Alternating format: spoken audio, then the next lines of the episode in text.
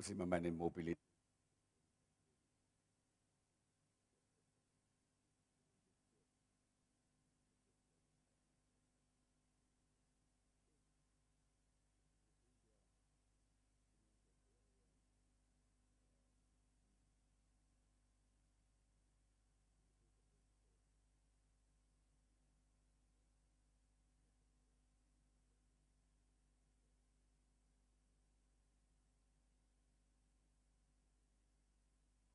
Danke.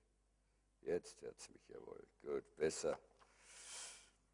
Wie ich den Epheserbrief, ich könnte jetzt diese Handouts aus, austeilen, wie ich den Epheserbrief so weit so gelesen habe wieder und wir sind immer noch im ersten Kapitel, da habe ich gedacht, eigentlich passt dieser vierte Teil der Serie so, äh, so gut äh, zu diesem Abschluss der Gebetswoche. Es ist ja der vierte Teil von Wer glaubst du, dass, dass du bist? Und der Titel ist Ich bin gesegnet. Und das, glaube ich, kann man sagen, wenn ich so von all den Leuten höre, die bei der Gebetswoche dabei waren, dann habe ich immer wieder gehört, ich bin gesegnet. Ich bin gesegnet. Ich bin gesegnet. Und wir wollen das aus dem Wort auch heute ein kleines bisschen uns anschauen was Gott da für uns hat. Und ich möchte, dass wir Epheser 1, 3 bis 13 lesen. Äh, und äh, vielleicht können wir es gerade mal so machen. Ihr habt das auf eurem Blatt. Ich habe das dort abgedruckt, dass wir es gemeinsam lesen. Wenn alle bekommen haben, wir warten, bis alle das bekommen haben und dann können wir das gemeinsam lesen, weil das so eine wunderbare Stelle ist. Epheser 1, 3 eigentlich bis 14 ist das. Ihr müsst das oben aus, ausbessern. Ich habe zwar bis 14 die Verse drauf, aber da oben habe ich falsch geschrieben. Äh, es ist 1, 3 bis 14. So haben alle jetzt so ein Handout. Dann lass uns jetzt gemeinsam das Wort lesen. Gelobt sei Gott, der Vater unseres Herrn Jesus Christus, der uns gesegnet hat mit allem geistlichen Segen im Himmel durch Christus. Denn in ihm hat er uns erwählt, ehe der Welt grundgelegt war, dass wir heilig und untadelig vor ihm sein sollten. In seiner Liebe hat er uns dazu vorherbestimmt, seine Kinder zu sein, durch Jesus Christus nach dem Wohlgefallen seines Willens, zum Lob seiner herrlichen Gnade, mit der er uns begnadet hat in dem Geliebten. In ihm haben wir die Erlösung durch sein Blut, die Vergebung der Sünden nach dem Reichtum seiner Gnade, die er uns reichlich hat widerfahren lassen in aller Weisheit und Klugheit.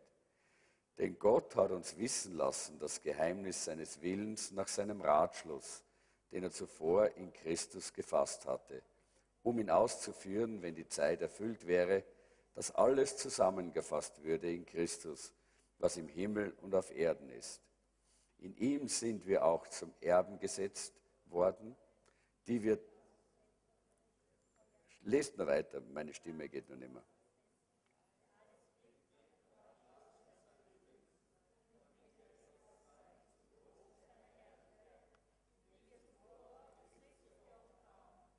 In ihm seid auch ihr, die ihr das Wort der Wahrheit gehört habt, nämlich das Evangelium von eurer Seligkeit, in ihm seid auch ihr, als ihr gläubig wurdet, versiegelt worden mit dem Heiligen Geist, der verheißen ist, welcher ist das Unterpfand unseres Erbes zu unserer Erlösung, dass wir sein Eigentum würden zum Lob seiner Herrlichkeit. Amen. Herrliches Wort. Äh, der, der Epheserbrief, wie gesagt, ist so wunderbar, dass man ihn ständig und immer wieder lesen könnte und lesen sollte. Äh, Entschuldigung. Müsst einiges aushalten heute mit mir leider. Aber wir kommen schon durch.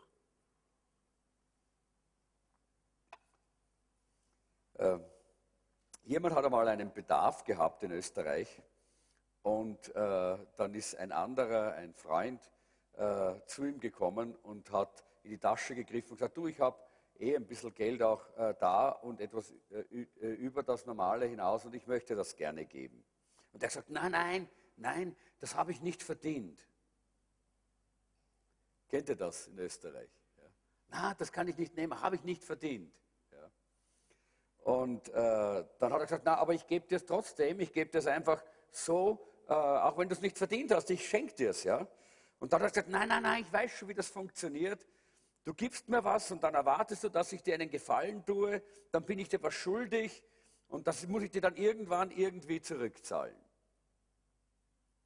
Das ist so die Haltung und die Einstellung, wie in Österreich man oftmals oder vielfach überhaupt, überhaupt in der Welt herangeht, äh, wenn, man, wenn jemand einem was Gutes tun möchte. Ich habe das schon mal äh, äh, bestimmt schon mal gehört, dass ihr zu einer Einladung gekommen seid und ihr habt Blumen mitgebracht äh, und der Hausfrau gegeben, ein schönes Bouquet und ihr gesagt, na, das wäre aber nicht notwendig gewesen, oder? Klar, das, ist so, das gehört doch einfach dazu, dass man, nein, nein, nein, nur nicht, weil, wenn man was annimmt, dann muss man ja auch wieder was zurückgeben. Äh, dann ist man was schuldig. Und man muss immer auf dem Niveau zurückgeben, wie der andere gegeben hat. Nicht? Das ist so ein bisschen dieses Ausgleichsverfahren in dem wir uns befinden. Und vielleicht, ich habe das gedacht, man könnte das eigentlich in zwei äh, Kategorien einteilen. Entweder die Arbeiterethik oder die Schuldnerethik. Aber Jesus zeigt uns, er gibt ohne Hintergedanken. Was ist denn die Arbeiterethik? Die Arbeiterethik bedeutet, man bekommt nur, was man verdient. Das ist die Arbeiterethik. Ja? Ich bekomme immer nur, was ich verdiene und wenn ich was anderes bekomme, uh, da muss ich sagen, das habe ich nicht verdient, das, da, da steckt irgendwas dahinter. Ja? Äh, und es ist ja auch so in verschiedenen Bereichen unseres Lebens. Im Sport bekommt man nur, was man verdient. Wenn man äh, nicht gut läuft, dann bekommt man auch wahrscheinlich auch keine gute Zeit beim Laufen und keinen Preis. Ja? Wird man keinen Preis gewinnen. Genauso in der Schule. Wenn man schlechte Arbeiten schreibt, bekommt man keine gute Note, oder? Ist doch so. Ja? Äh, und genauso ist es in unserer Arbeit. Wenn wir nichts arbeiten, bekommen wir nichts bezahlt. So ist es doch, oder? Und deshalb, das ist die Arbeiterethik. Eine Einstellung, eine Haltung, die viele einfach angenommen haben, weil das ist ihr Alltag, in dem leben sie. Und das zweite ist die Schuldnerethik. Und das bedeutet, man bekommt etwas, aber man ist dann aber auch etwas schuldig. Man muss immer was zurückgeben. Man hat immer irgendwo den Gedanken, ui, da muss ich irgendwas tun und da muss ich irgend, das muss ich mir dann letztendlich doch erwerben. Und Segen ist genau das Gegenteil von diesen zwei. Und wenn ich sage, ich bin gesegnet, dann sage ich das von ganzem Herzen, wenn ich hier vorne stehe ich bin gesegnet. Aber es ist sehr wichtig, dass wir verstehen, Segen ist das Gegenteil von Arbeiterethik. Segen ist das Gegenteil von Schuldnerethik. Weil man bekommt etwas, was man nicht verdient hat. Das ist Segen. Man wird einfach gesegnet. Und zweitens, oder man, man hat auch nicht gearbeitet dafür. Und zweitens, man bekommt etwas, was man nicht zurückzahlen muss, was uns nicht zu Schuldnern macht. Das ist Segen. Und darum, wenn wir zum biblischen Segen kommen, so wie ihn die Bibel uns zeigt, den Gott uns geben möchte, dann ist das ganz gegenläufig zu dem Denken der Welt. Aber es wirkt sich auf unser Leben aus, diese Haltung. So oft kommen wir zu Gott mit dieser Arbeiterethik oder mit dieser Schuldnerethik. Und wir, wir meinen, Gott wird uns nicht segnen, wenn wir nicht dieses tun und jenes tun. Äh, und dann, wenn Gott uns segnet, dann haben wir immer dieses, jetzt muss ich für Gott was tun, weil er hat mich gesegnet. Und damit versuchen wir Gott zu manipulieren, dass er uns segnet, dass er gut zu uns ist. Aber das führt immer zu Religion, religiösem Denken, zu falscher Geistlichkeit bis hin zum Aberglauben. Aber die Bibel zeigt mir sehr klar, ich bin gesegnet. Und Paulus sagt, ich bin gesegnet.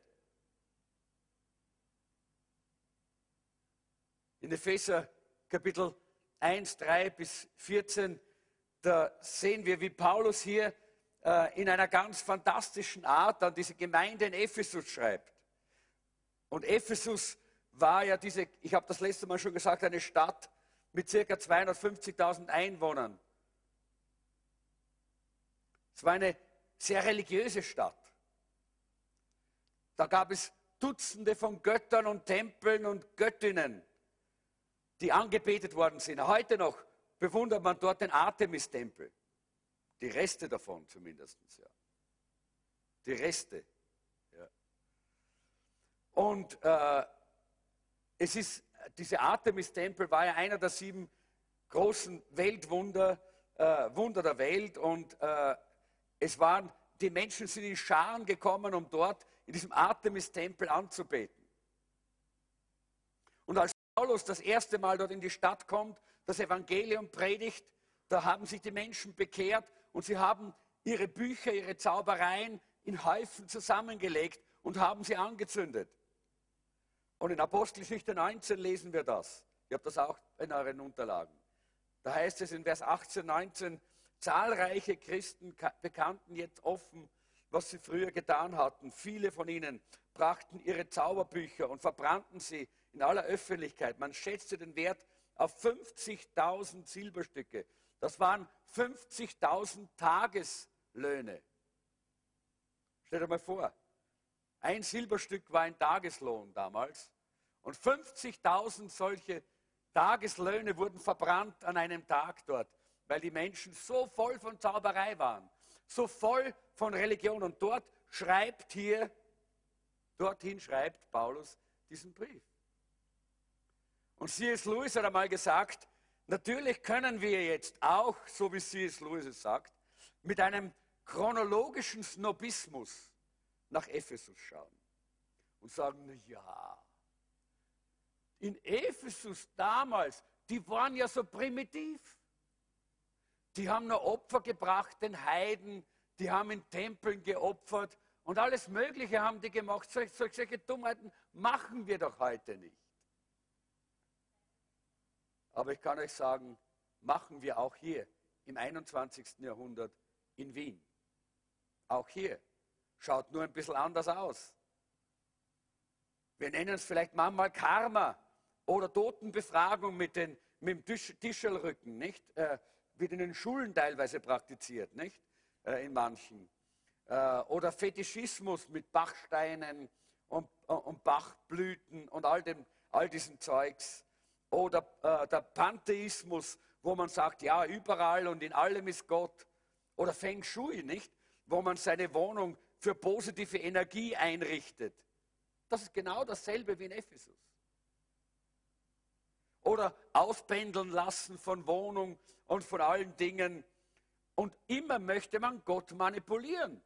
Man möchte die Mächte, die göttlichen Mächte manipulieren damit sie gut bei einem sind, dass es einem gut geht. Genau das haben die Epheser damals auch gemacht. Aber Paulus sagt, unser Gott ist ein Gott, der gerne segnet. Wir müssen ihn nicht manipulieren. Halleluja. Ist nicht wunderbar? Im ersten Buch Mose, Kapitel 1, Vers 8, haben wir bereits gelernt, dass Gott hier einen Schritt gemacht hat, ohne dass die Menschen noch irgendeine eine Arbeit geleistet hatten. Er hatte die Menschen geschaffen. Sie haben nichts gearbeitet. Sie haben ihm nichts Gutes getan. Aber es heißt hier, und Gott segnete die Menschen. Gott segnete die Menschen. Gott ist ein Gott, der gerne segnet und nicht zum Segnen gezwungen werden muss, nicht manipuliert werden muss, nicht irgendwo äh, äh, ums, ums Eck gebracht werden muss, damit er uns segnet. Nein, er segnet gerne. Und deshalb waren unsere 40 Tage Fasten jetzt keine, kein Versuch, Gott zu manipulieren, uns zu segnen, sondern wir haben uns bedankt für seinen Segen. Wir haben ihm unsere Liebe gezeigt, indem wir gefastet haben. Wir haben, uns, haben ihm gezeigt unsere Hingabe an sein Werk und an, da, an sein Denken und an das, was ihm wichtig ist. Das haben wir ihm gezeigt. Aber wir haben ihm nicht versucht zu manipulieren, dass er uns segnet. Denn wir wissen, wir sind gesegnet, Leute. In Christus sind wir gesegnet. Halleluja. Das ist so wunderbar. Und zwar erstens sind wir gesegnet durch seine wunderbare Gegenwart. Und dabei beginnt es ja hier in diesem ganzen, auch in diesem ganzen Epheserbrief. Epheser 1, Vers 3, gelobt sei Gott, der Vater unseres Herrn Jesus Christus, der uns gesegnet hat mit allem geistlichen Segen im Himmel durch Christus oder in Christus Jesus. Das ist unsere Identität in Christus. Und alle, die in Christus sind, sind gesegnet. Mit allen geistlichen Segen. Und zuallererst spricht Paulus hier auch über diese Trinität Gottes. Er sagt, er spricht vom Vater und vom, von Jesus Christus. Und in Vers 14 dann, dann spricht er vom Heiligen Geist. Also hier finden wir sehr klar, wir sind gesegnet vom Vater durch Christus im Heiligen Geist. Halleluja. Ist das wunderbar? Wir sind gesegnet von Gott Vater, dem Sohn und dem Heiligen Geist. In seinem ganzen Überfluss segnet Gott uns. Und dann spricht der Apostel Paulus sehr viel von Jesus in diesem ganzen Abschnitt. Immer wieder kommt Jesus vor und Jesus, nicht in jeder Übersetzung ist es gleich, aber äh, im, äh, im, im, Grundtext ist es so, dass, je, dass Jesus 14 Mal vorkommt in diesen 14, 14 Versen. Es geht immer um Jesus, alles. Jesus ist im Zentrum. Jesus steht im Zentrum auch, wenn wir gesegnet werden. Und elfmal spricht Paulus davon, dass wir in Christus sind. Und Paulus spricht hier davon eigentlich mit anderen Worten und wir könnten das ein bisschen so im übertragenen Sinn sagen, Gott hat sich in Christus uns selber geschenkt.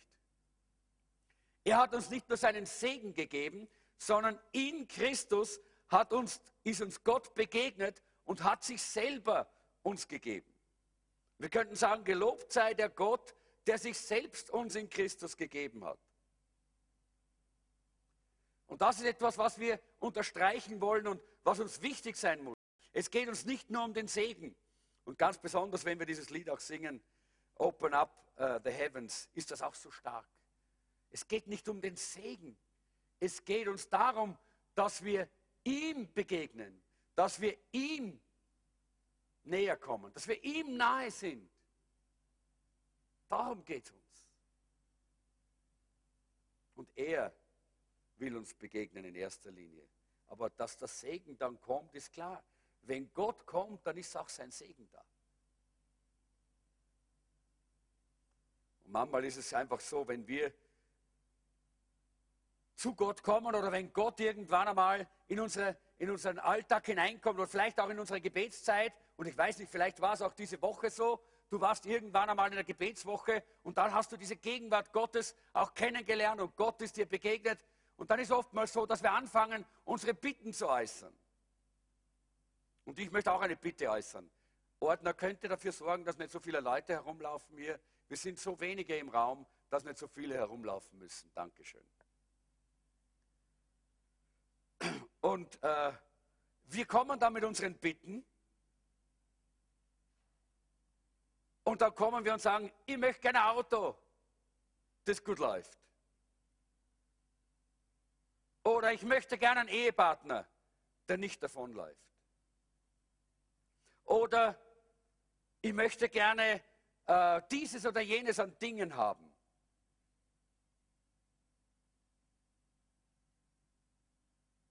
Auto ist super, wenn wir kriegen, oder? Wer möchte gerne ein Auto? Ja, das ist nicht schlecht, oder? Wenn wir ein Auto kriegen. Oder auch Gesundheit, oder? Wer möchte gerne Gesundheit? Ja, super. Ist alles. Ein Job, wer möchte einen Job? Ja, gut, super. Das sind lauter gute Dinge. Aber wisst ihr, das Größte, was wir bekommen können, ist, wenn Gott uns selber sich gibt. Wenn wir erleben, wie er sich uns ganz persönlich selber gibt. Das ist immer das Größte, was, was, was wir auch selber geben können. Nicht? So ist auch, äh, deshalb ist auch bei, äh, bei Hochzeiten, habt ihr das mal festgestellt? Äh, ich habe mal, äh, hab mal wo gelesen, das ganz interessante äh, Beobachtung. Äh, bei einer Hochzeit, das ist vorne der Braut und die Bräutigam, und alle Hochzeitsgäste haben Geschenke mit. Aber habt ihr einmal gesehen, dass bei einer Hochzeit die Braut und der Bräutigam Geschenke mit haben? Nein. Wisst ihr warum nicht? Sie sind selber die Geschenke. Weil sie geben sich gegenseitig. Der Mann gibt sich der Frau und die Frau gibt sich dem Mann. Das ist das größte Geschenk, das man machen kann, sich selber zu geben. Das sagt ja die Bibel sehr klar. Wer hat größere Liebe als der, der sein Leben lässt für seine Freunde? Sich selber geben. Das ist das größte Geschenk. Und Gott hat sich selber gegeben. Und Gott gibt sich selber als den größten Segen, den wir haben können, den wir bekommen können. Gott hat uns sich selbst gegeben. Das ist erstaunlich. Ein, ein Auto ist toll, aber Gott ist größer. Oder? Gesundheit ist toll, aber Gott ist toller. Halleluja. Freunde sind wunderbar, aber Gott ist noch wunderbarer. Ein Job ist großartig, aber eines sage ich dir, Gott ist noch großartiger. Halleluja. Ich bin so froh über diesen Gott. Gott hat sich selber uns gegeben. Und deshalb sagt der Apostel Paulus, gelobt sei Gott, oder in, im Englischen heißt es, blessed be God. Das heißt, lasst uns Gott segnen, lasst uns ihn loben, lasst uns ihn anbeten, denn er hat sich uns selber gegeben. Paulus wird so begeistert, es ist wie ein Feuerwerk, wenn wir das hier lesen. Ja? Er ist so begeistert und er sagt, lasst uns ihn loben, lasst uns ihn anbeten. Lasst uns Gott segnen, der uns gesegnet hat. Und dieser Segen ist für jeden. Dieser Segen der Gegenwart Gottes. Hast du in dieser Woche die Gegenwart Gottes erlebt? Ist dir Gott so richtig begegnet, wo du sagen musst, ah, ist das herrlich, wunderbar? Vielleicht sagst du, na, ich bin noch nicht so lang gläubig, ich bin noch ganz äh, junggläubig und, äh, und äh, vielleicht ist es erst, wenn man, wenn man länger gläubig ist. Ich möchte euch ein bisschen was vorlesen. Ich bin in diesen Tagen zu Hause gewesen, ja, und da bin ich über ein, äh, ein altes Archiv gestolpert und da habe ich meine Erlebnisse aus dem Jahr 1972 habe ich da aufgeschrieben, damals aufgeschrieben, ja, äh, habe ich gefunden, wo ich mein Leben Jesus gegeben habe. Ja. Und da habe ich unter anderem äh, habe ich äh, geschrieben, äh, drei Wochen war ich gläubig. Ja? Und da heißt es, drei Wochen später, unter der ersten Wortverkündigung echter Christen, äh, lieferte ich nach nun vermittelter Erkenntnis des Geschehenen und der Erlösungstat mein ganzes Leben bewusst nochmals an Jesus aus. Drei Tage lebte ich unter Christen, äh, die begannen mich in das Wort einzuführen, als ich an diesem dritten Tag abends bei einer Wortverkündigung von diesem äh, Pastor Jürgen oder Evangelisten Jürgen Gewehr über Römer 8, 28. Der Heilige Geist in mächtiger Art und Weise über Brigitte, das war meine erste Frau, über Brigitte und mich äh, kam, äh, über Brigitte und mir ausgegossen wurde, Beide schwebten wir während der Botschaft in anderen Sphären. Ich spürte eine überwältigende Kraft im Raum anwesend und wurde mir der Liebe Jesu in fast schmerzlicher Art und Weise bewusst. Mir blieb fast die Luft weg und ich meinte, ich müsste sterben vor dieser überwältigenden Liebe. Andererseits erfüllte es mich mit so mächtiger Freude, dass ich meinte, schier zu platzen. Auf Jürgen ruhte die Salbung des Heiligen Geistes in einer Gloriole und floss in dasselbe Licht wie mich bei meiner Bekehrung. Das beobachtete ich noch bei ihm, einige andere und anderen Gottesmännern, während sie predigten. Der ganze Raum war plötzlich wie in Gold getaucht. Wunderbares, goldenes Licht durchflutete ihn und durchbrach die Wände, die Decke, den Boden. Ich fühlte mich von Raum und Zeit losgelöst in einem Zustand der glückseligen Geborgenheit in Gottes liebenden Händen. Es war, als würde Gott persönlich durch den Prediger äh, zu mir sprechen. Halleluja! Gott ist nahe. Er ist da. Ein drei Wochen altes Baby. Drei Wochen lang gläubig. Noch nicht erst. Ich habe kein Theologe. Ich habe nicht gewusst, was alles so Tolles in der Bibel steht. Aber Gottes Gegenwart ist ein Geschenk. Es ist ein Segen, den Gott uns gibt. Leute, das ist der Segen, das ist das Geschenk, das Gott auch dir geben möchte. Seine Gegenwart in einer Art und Weise, dass du sie erleben kannst, dass du davon erfasst wirst, dass du davon durchdrungen wirst, dass es dein Leben prägt und nicht mehr loslässt. Leute, damals diese Begegnungen mit Gott haben mich zu dem gemacht, was ich heute bin. Unter anderem. Vieles andere auch noch.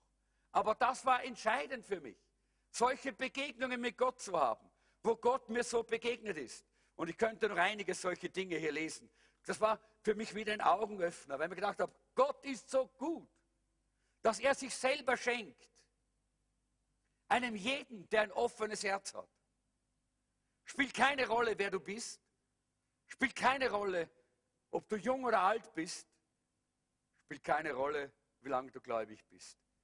Gott schenkt sich uns selbst. Halleluja. Und hier heißt es auch, wir haben diesen Segen, an, in Him, er gibt uns diesen Segen in himmlischen Orten. Ja, einen Teil dieses Segens bekommen wir hier, aber einen Teil von diesem Segen bekommen wir nicht hier. Manchmal meinen wir, warum bekomme ich jetzt nicht all den Segen? Vielleicht, weil Gott diesen Segen im Himmel einbezahlt hat und einbehalten hat. Nicht deshalb, weil er böse ist, sondern weil er möchte, dass du ewig davon was hast. Weil den Segen, den wir hier haben, von dem haben wir nur zeitlich begrenzt etwas. Der Segen, den wir hier empfangen, der ist toll und wunderbar. Und ich, wir brauchen ihn. Und ich muss sagen, ich bin so gesegnet. Ja? Aber ich bin froh, dass ich auch Segen habe im himmlischen Örtern, der mir aufbewahrt wird, wenn ich einmal drüben bin. Denn den Segen werde ich in alle Ewigkeit genießen. Halleluja. Der Apostel Paulus, und das soll man uns auch noch vielleicht ein bisschen vor Augen führen, der Apostel Paulus schreibt das, diesen Brief an die Epheser, natürlich aus dem Hilton Hotel in Rom, auf Hilton Briefpapier. Oder? Nein, wie, woher? Aus dem Gefängnis. Leute, Paulus schreibt den Brief aus dem Gefängnis. Diesen Brief an die Epheser. Und er ist so begeistert. Und wenn du im Gefängnis sitzen würdest und einen Brief schreiben würdest, würdest du so beginnen? Oder würdest du nicht schreiben, Tag 1, öd und leer. Tag 2, immer noch öd und leer. Tag 3, rate mal. Öd, leer und leer. So würdest du schreiben wahrscheinlich und jammern und klagen. Aber Paulus schreibt, ich bin gesegnet. Paulus schreibt über den Segen Gottes aus dem Gefängnis. Das ist etwas so Fantastisches. Er ist so begeistert. Und jetzt müsst ihr mal überlegen, jetzt müssen wir, wir müssen uns das immer so plastisch vor Augen führen, was geschehen ist, wie dieser Brief dort nach Ephesus kommt. Und einer vom Pastorenteam liest diesen Brief von ihrem leitenden Apostel, der im Gefängnis sitzt. Und dort in dieser Gemeinde, in, dieser, in Ephesus, da sitzen genauso Leute wie wir hier. Da sitzen einige, die sind krank, einige, die sind arm, einige, die leiden, wahrscheinlich in Ephesus mehr als wir hier heute in Wien, einige, die, un, äh, äh die, äh, die, die äh, arbeitslos waren und einige, die Probleme in ihren Beziehungen hatten, äh, einige, bei denen gerade vielleicht die Familie auseinandergefallen, äh, am Auseinanderfallen war. Und sie haben sich gedacht, meine Güte, liebt Gott mich wirklich? Segnet Gott mich auch? Und dann bekommen sie diesen Brief von einem Kerl, der im Gefängnis sitzt Und der begeistert ist über den Segen Gottes. So begeistert, dass er einen äh, gewaltigen Satz schreibt. Ich habe euch das hineingeschrieben. Diese, diese Verse 3 bis 14 sind im griechischen Urtext ein Satz mit 202 Worten. Paulus hatte nicht einmal Zeit, Satzzeichen zu setzen. So begeistert war er. So begeistert war er. Keine Zeit, um irgendwas da zu ändern. Er war begeistert von Gott. Er war begeistert vom Segen Gottes. Halleluja.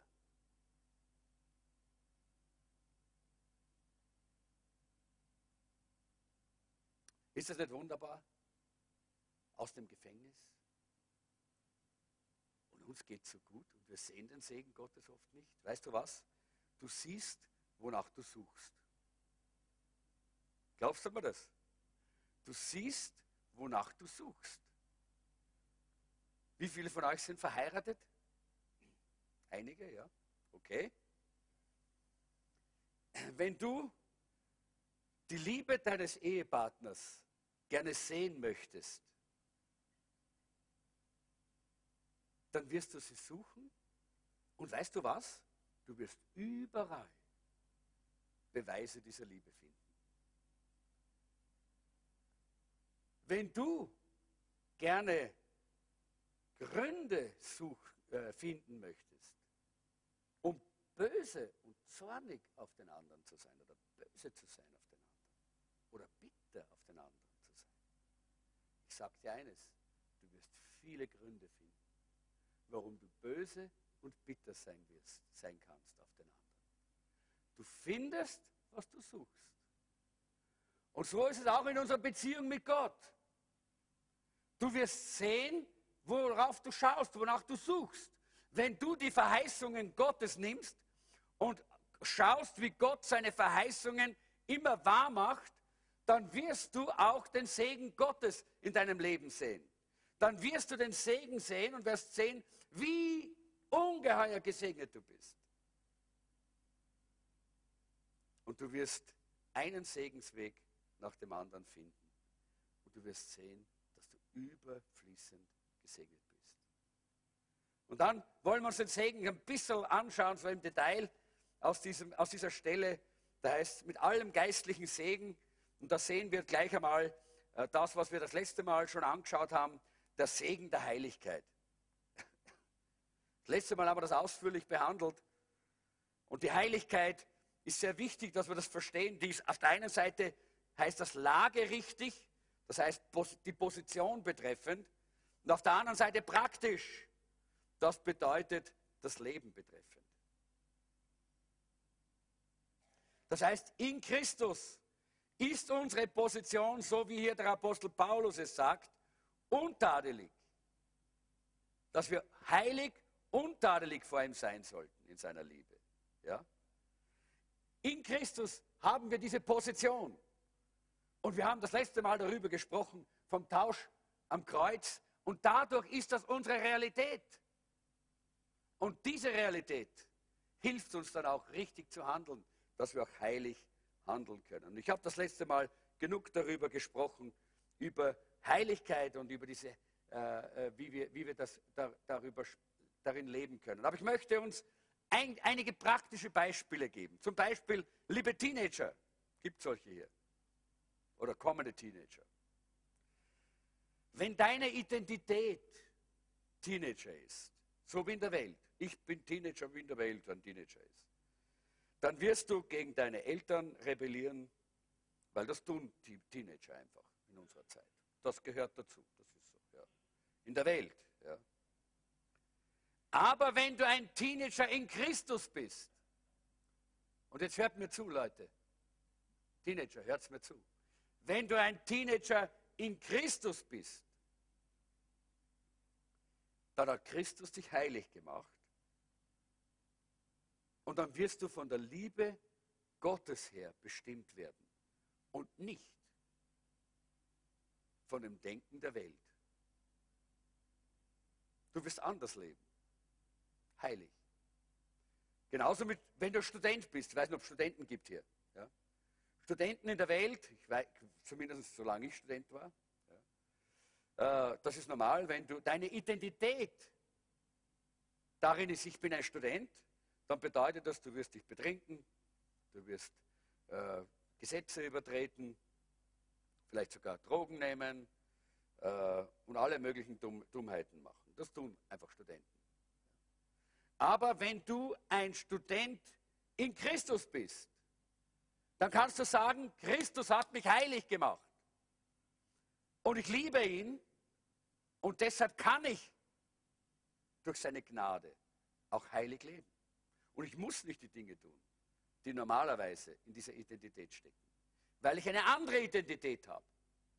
Es kommt darauf an, welche Identität du annimmst.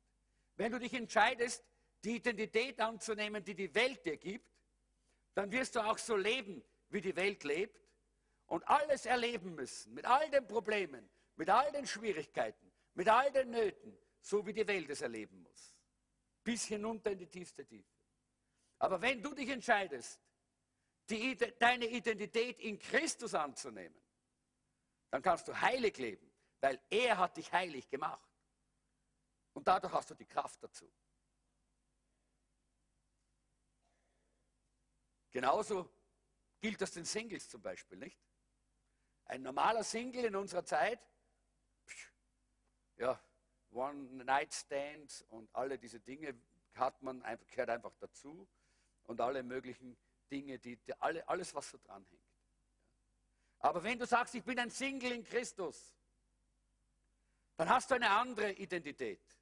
Nicht die Identität der Singles dieser Welt. Und du kannst heilig leben und den anderen ein Vorbild geben durch dein Leben, weil er dir die Kraft dazu gibt.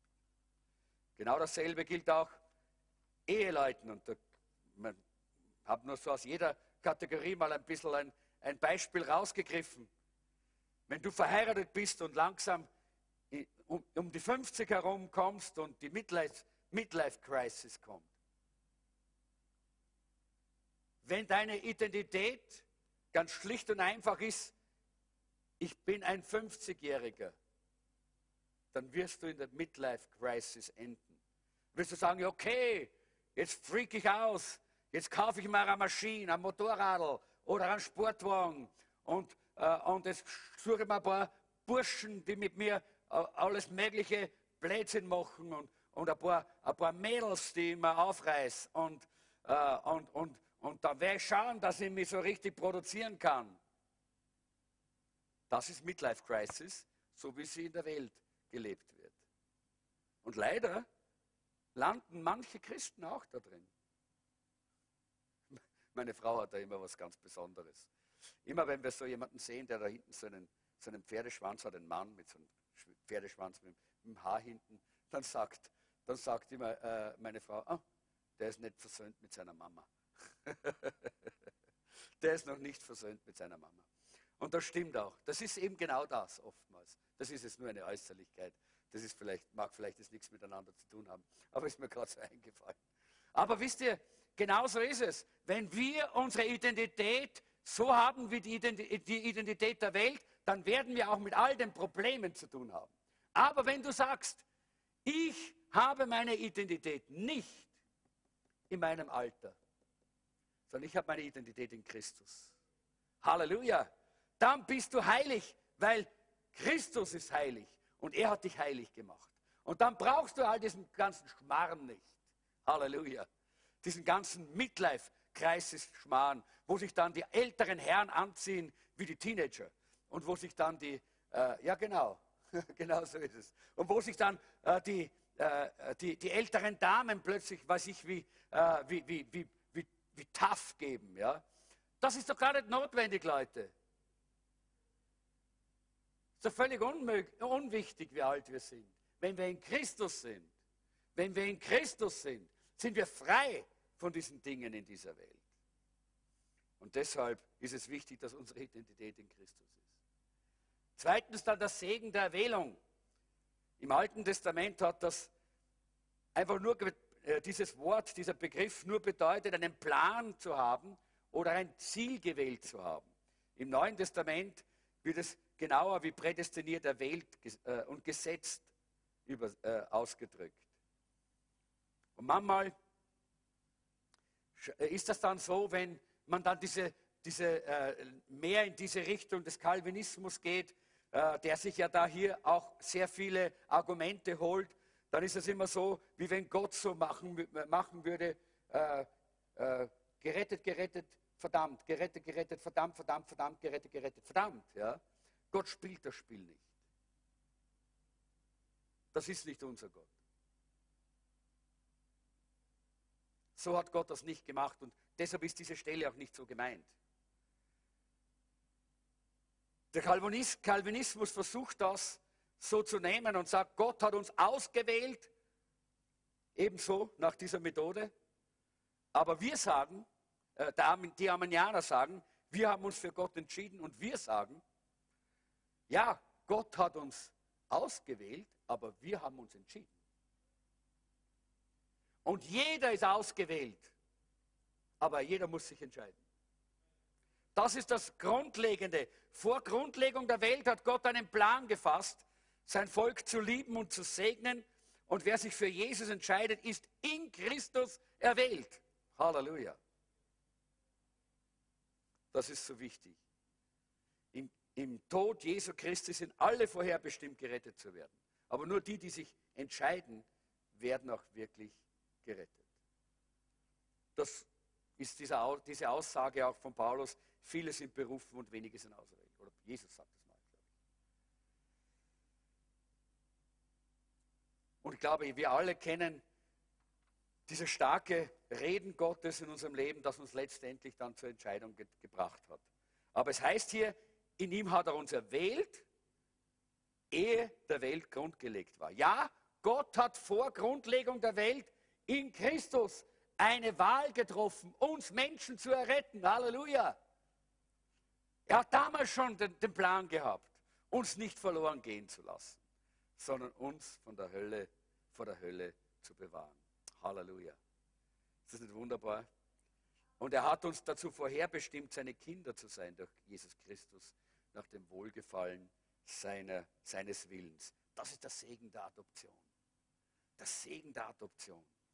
Äh, 40 Prozent der Kinder in Österreich gehen heute Abend ohne Vater ins Bett. Das ist eine enorme Zahl. Ja. Und deshalb ist dieses, diese Aussage der Bibel, dass Gott unser Vater ist, so wichtig.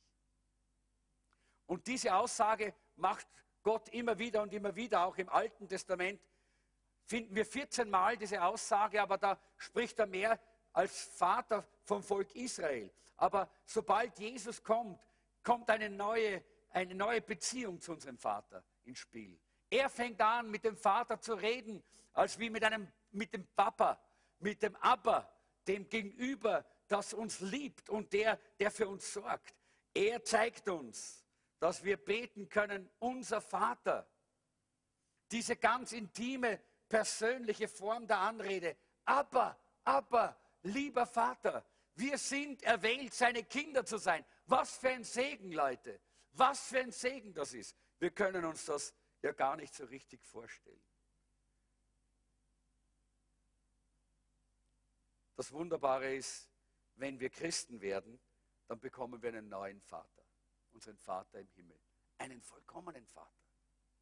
Gott ist unser Vater. Und wir bekommen eine neue Familie. Die Christen, die Gemeinde, das ist unsere Familie. Das ist so wichtig, gerade in unserer Zeit. Und wir wollen als Gemeinde auch eine Familie sein. Lass uns das immer vor Augen haben. Wir wollen eine Familie sein, Leute. Wir sind kein Verein. Wir sind eine Familie, die Familie Gottes.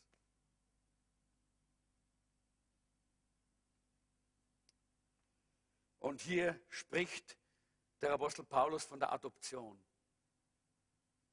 dass wir, dass wir adoptiert werden als seine Kinder. Und interessant ist, äh, hast du jemals ein, äh, ein Kind gesehen, das adoptiert worden ist? Wer von euch kennt so ein Kind, das adoptiert worden ist? Hast du mal ein adoptiertes Kind gesehen? Und was hast du dir dabei gedacht? Wahrscheinlich hast du dir gedacht, ist das nicht herrlich? Ist das nicht wunderbar? da ist ein Kind, das hatte keine Eltern, keinen Vater, keine Mutter. Und jetzt gibt es Vater und Mutter. Jetzt gibt es eine Familie für dieses Kind. Ist das nicht wunderbar? Und das ist genau, was passiert, wenn wir in die Familie Gottes kommen. Wenn wir von, von unserem himmlischen Vater adoptiert werden, hinein in seine Familie. Das ist so etwas Wunderschönes, so etwas Wunderbares. Jetzt wird das Kind geliebt. Vorher war es ungeliebt. Und das ist der Grund, warum Christen immer ein Herz für Adoption gehabt haben. In der, in der frühen Gemeinde, habe ich gelesen, wurden zu der Zeit damals in, im, äh, im Römischen Reich, wurden Kinder einfach weggeworfen auf den Müll. Und dann sind die Burschen, auf, äh, die, die Buben sind aufgeglaubt worden und sind zu Gladiatoren gemacht worden. Und die Mädchen sind aufge, äh, aufgeglaubt worden und sind zu Prostituierten gemacht worden. Und die Christen aus der Gemeinde sind hinausgegangen und haben diese weggeworfenen Kinder aufgeglaubt und haben sie zu Kindern in ihren Familien gemacht. Sie haben sie adoptiert und haben ihnen eine Familie geschenkt. Und das war damals in der ersten Gemeinde ein, etwas ganz Besonderes, denn sie haben damit das Bild, das Bild auch weitergegeben und sie haben gelebt, was Christus ihnen gezeigt hat, dass wir Adoptierte sind. Und das ist auch so, wenn jemand ein, ein, äh, ein Kind adoptiert und es liebt, obwohl es kein, kein biologisches Kind ist, aber es genauso behandelt wie ein eigenes Kind, mit derselben Liebe, mit demselben Segen, dann zeigen wir das Herz unseres himmlischen Vaters. Und das Evangelium wird durch sie auch hier noch einmal plastisch gezeigt. So hat Gott der Vater uns in die Familie Gottes hinein adoptiert, so wie wir solche Kinder adoptieren können. Und das war immer ein wichtiger Teil der Gemeinde Jesu, wo immer die Gemeinde Jesu war. Und dann das nächste ist das Segen der Erlösung. Und das möchte, möchte ich ein bisschen rasch das durchgehen. In ihm haben wir die Erlösung durch sein Blut, die Vergebung der Sünden. Erlösung und Vergebung. Erlösung spricht davon, dass wir frei geworden sind von der Kette, frei geworden sind von, von all den Gebundenheiten. Er hat die Fesseln gesprengt. Halleluja. Das ist etwas ganz Wunderbares. Und wenn du noch nicht frei bist, dann ist es Zeit, denn das ist ein Segen vom Herrn. Und wir haben unser nächstes BMG-Wochenende. Dieses im März mussten wir absagen, weil wir keine, äh, keine Anmeldungen gehabt haben. Aber das nächste ist im Juni. Und ich möchte euch ermutigen, wenn du noch irgendwo gebunden bist, wenn du noch irgendwo nicht frei bist in deinem Leben, das mag sein, dass nur du und Gott das weißt dann komm auf dieses BMG. Denn Gott hat uns diesen, diesen Segen der Befreiung gegeben. Diesen Segen, er hat uns diesen Segen geschenkt der Erlösung, dass wir vollkommen von Ägypten frei werden. Vollkommen, das ist das Bild hier. Frei von Ägypten, frei von der Gefangenschaft, frei von den, von den Bindungen. Und genauso der Segen der Vergebung. Ich denke, wir alle brauchen Vergebung. Oder wer braucht keine Vergebung? Keine mehr. Wir alle brauchen sie. Wir alle brauchen sie und es ist der Segen, den Gott uns gegeben hat in Christus. Er hat uns die Vergebung der Sünden geschenkt. Halleluja. Was für eine herrliche Botschaft ist das. Äh, vielleicht denkst du gerade an etwas, wenn ich sage, wenn du einen Moment in deinem Leben wieder umdrehen könntest, anders machen könntest, was wäre das? Jeder von uns weiß etwas, weil wir fühlen vielleicht Scham, wir fühlen vielleicht Schande, wir fühlen vielleicht etwas und sagen, oh, hätte ich das anders gemacht.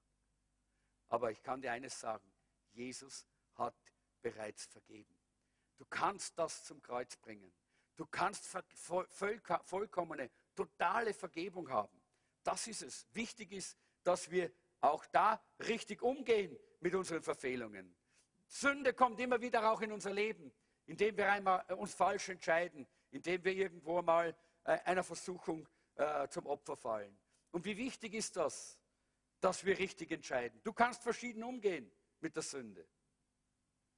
Du kannst zum Beispiel entscheiden, dass du sagst, na, ich verleugne das, ich habe das nicht getan.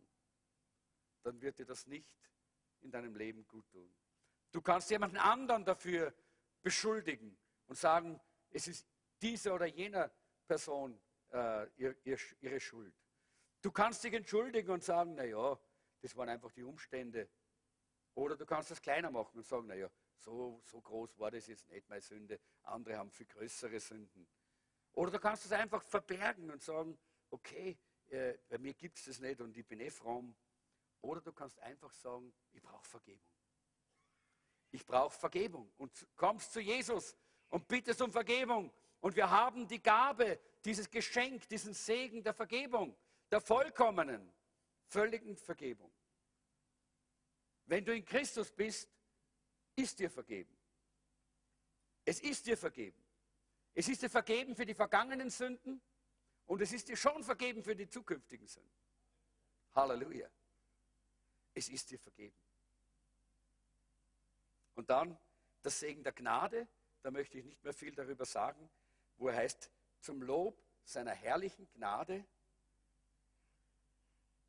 mit der er uns begnadet hat in dem Geliebten. In ihm haben wir die Erlösung und die Vergebung. Zum Lob seiner herrlichen Gnade. Ich habe das letzte Mal über die Gnade gesprochen. Habe gesagt, Gnade ist das Geschenk Gottes, der Segen Gottes, der uns befähigt, das Richtige zu tun. Gnade ist nicht der Freibrief, zu tun und zu lassen, was wir wollen, sondern ist das Geschenk Gottes, dass wir das Richtige tun. Die Kraft dazu. Und dann schließen wir mit diesem Segen, dass wir versiegelt sind.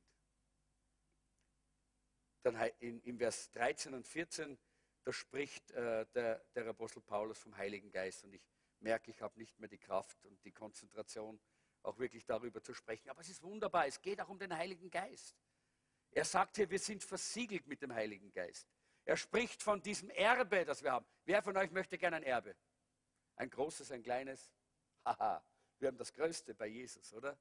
Er hat uns das Erbe bereitet und er hat das Erbe in uns hinein versiegelt mit dem Stempel, seinem Siegel, dem Heiligen Geist, der in uns ist. Halleluja. Das ist das Siegel, das diesen, dieses Erbe auch festmacht für uns. Das ist ein Erbe, das kann mir niemand wegnehmen. Wenn ich es nicht wegwerfe, dann kann mir das niemand rauben. Niemand kann mir das weg, wegnehmen. Versiegelt mit dem Heiligen Geist. Und dann springen wir über den Punkt in himmlischen Orten und kommen wir zum Schluss. Der Schluss ist so wunderbar, weil es heißt hier, welches ist das Unterpfand unseres Erbes zur Erlösung, dass wir sein Eigentum würden zum Lob seiner Herrlichkeit?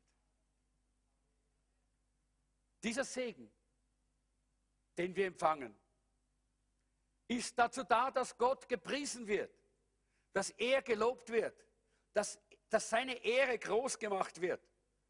Das sagt der Apostel Paulus schon im, im, Kapitel, im Kapitel 1, Vers 6. Da heißt es, zum Lob seiner herrlichen Gnade. Und im Vers 12, da steht, damit wir etwas sein zum Lob seiner Herrlichkeit.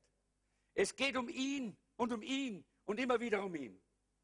Und ich möchte mit einem kleinen, lustigen Bild abschließen.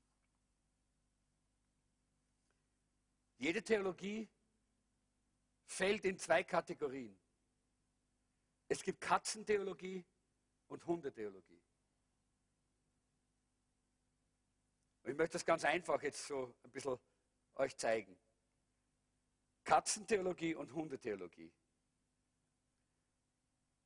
Angenommen, da gibt es eine Katze und einen Hund und beide haben denselben Herrn, selben Eigentümer. Ich sage Eigentümer, ne? Herrn, Herrl, selbe Herrl. Ja. Selbe Herrl. Ja. Und dieses Herrl ist das beste Herrl, das es jemals gegeben hat. Und äh, sie haben wunderbare, komfortable Betten. Äh, sie haben das beste äh, Essen. Äh, was wäre da all diese Werbung mit diesem, wo man da so diese, diese tollen Dinge sieht, wie Katzen essen und Hundefutter und so im Fernsehen. aber das Beste vom Besten. Ja? Sie bekommen das Beste. Sie werden gebürstet und sie werden ausgeführt und sie werden, sie werden gestreichelt und es wird ihnen, mit ihnen gesprochen. Sie werden so gut behandelt und es geht ihnen in, jedem, in jeder Hinsicht einfach nur gut. Ja. Sie sind richtig verwöhnte kleine Haustiere. Und die Katze denkt, ich muss eine ganz außergewöhnliche und wertvolle Katze sein. Und der Hund denkt, ich muss einen ganz außergewöhnlichen und wertvollen Herrn haben. Versteht ihr den Unterschied? Ja? Wir im Jesuszentrum, wir haben Hundetheologie. Hoffentlich. Oder? So oft in der Welt geht es immer nur um ich, ich, ich, ich. Ich bin gut und ich bin klasse und ich bin toll. Und weil ich so toll bin, deshalb kriege ich so viel. Nein, nein, nein. Wir werden nicht gesegnet, weil wir toll sind, sondern wir werden gesegnet, weil wir einen tollen Gott haben. Halleluja. Wir werden gesegnet, weil er ist es, der so wunderbar ist. Er ist es, der uns genommen hat und gesagt hat, du hast eine so herrliche Identität, eine, die Identität des, des Segens. Halleluja, ist das herrlich? Ja? Eine gesegnete Identität. In Christus sind wir gesegnet. In Christus sind wir heilig. In Christus, da können wir bestehen. Halleluja. Ist das nicht wunderbar? Weil wir schauen auf unseren Herrn. Und das möchte ich, dass wir jetzt zum Abschluss tun. Wir wollen auf ihn schauen. Schau mal, wie groß Gott ist. Schau mal, was, was für großartige Dinge Gott getan hat. Schau mal, was Gott immer noch verheißt zu tun, was du noch gar nicht erlebt hast. Großartige Dinge stehen da noch drin.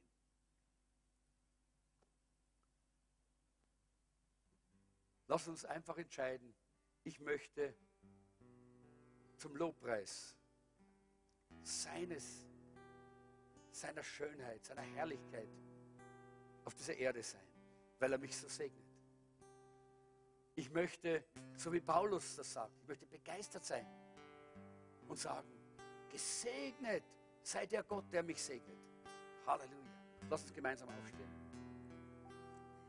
Lass uns uns entscheiden und sagen, ich will jedem weiter sagen, wie herrlich er ist, wie voller Liebe er ist, wie großzügig er ist,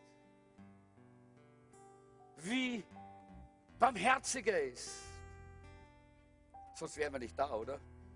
Wenn er nicht barmherzig wäre. Halleluja. Wie freundlich er ist. Seine, seine Güte, seine Freundlichkeit ist so schön. Ist so toll, das zu erleben. Wie voller Liebe er ist. Er ist mein wunderbarer, mein großartiger Herr. Entscheide dich, wie Paulus es hier sagt im Epheserbrief. Begeistert ihn zu loben, denn du bist gesegnet. In Christus bist du gesegnet. Wer glaubt, dass er gesegnet ist heute? Okay, das sollten wir jetzt hören, wenn wir den Herrn loben und preisen. Komm, erheb deine Stimme und preise ihn. Herr, wir wollen dich einfach anbeten. Wir wollen dir danken. Wir wollen dich loben. Wir wollen sagen, du bist so wunderbar, so gut. Du, du hast uns gesegnet. Du hast uns erwählt und uns gesegnet. Halleluja. Ja, du hast uns erwählt und wir haben Ja gesagt zu dieser Erwählung. Und deshalb sind wir hier. Halleluja.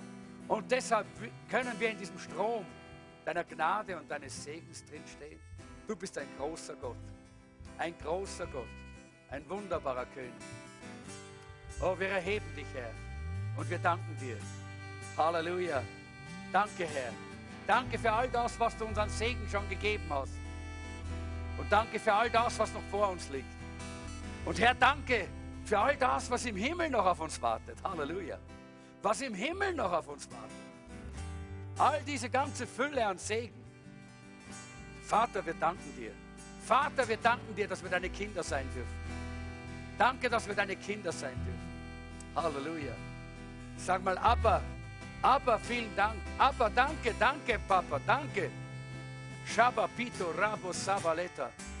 Curra Bassivilia Poromba Sabilota. Revetei Bereria Tosovia Talambo. Kelevia Torovia Savola Feria. Halleluja, Halleluja. Halleluja. Danke, Herr. Danke, Jesus. Ein König voller Pracht, voll Weisheit und voll Macht. Die Schöpfung betet an, die Schöpfung betet an. Er kleidet sich in Licht,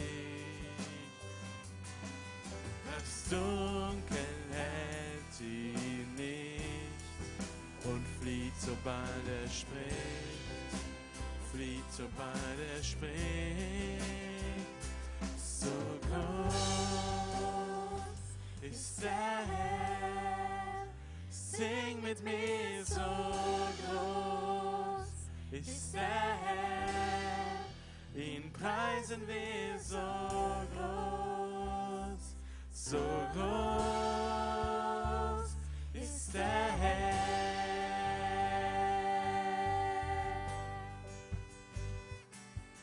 Vom Anbeginn der Zeit bis in die Ewigkeit bleibt er derselbe Gott, bleibt er derselbe Gott. Als Vater,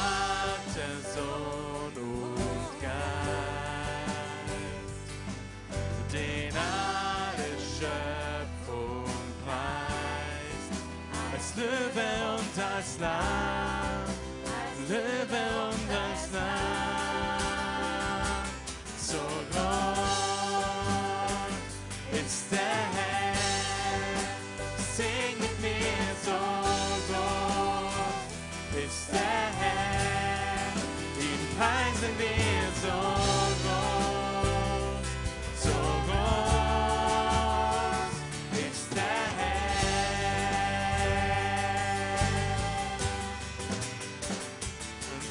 Herr.